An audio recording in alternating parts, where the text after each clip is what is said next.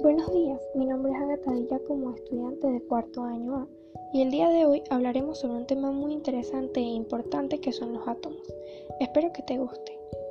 Un átomo es la estructura en la cual se organiza la materia en el mundo físico y en la naturaleza.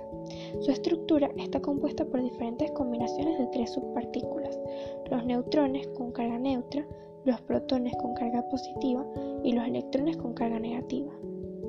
Cada átomo se compone de un núcleo y uno o más electrones unidos a este. Los electrones están compuestos por uno o más protones y típicamente el número similar de neutrones. Los átomos constituyen la unidad más diminuta de la materia, la cual tiene propiedades de un elemento químico. Todo gas, sólido o líquido está compuesto por átomos, ionizados o neutros, los cuales tienen tamaños variables. La fusión del átomo, entonces, es ser la base que compone toda la materia que existe en el universo. Dicho esto, que los átomos forman toda la materia que existe, debemos entender que los átomos forman moléculas, las moléculas forman elementos, los elementos forman compuestos, los compuestos forman sustancias y las sustancias forman mezclas.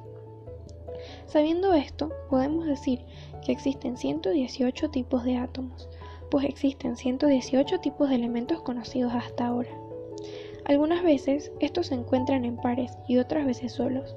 Por ejemplo, el oxígeno es un átomo que la mayor parte del tiempo se encuentra en pares. Las características atómicas que se toman en cuenta para clasificar los elementos pueden ser el número de electrones, la valencia y la masa atómica. Un dato muy interesante sobre los átomos es su tamaño, el cual varía ligeramente unos a otros. Su tamaño aproximado es de un angstrom, que equivale a una diez mil millonésima de metro, 10 menos 10 en notación científica. En el diámetro de un cabello humano cabrían 800.000 átomos en fila.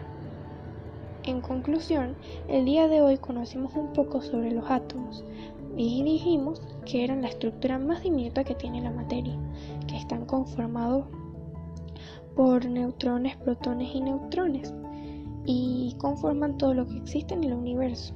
También hablamos sobre su tamaño, que en, un cabello humano cabrían 800.000 átomos. Espero que te haya gustado y hayas entendido todo el tema. Me gusta aprender sobre esto contigo. Saludos y nos vemos la siguiente semana.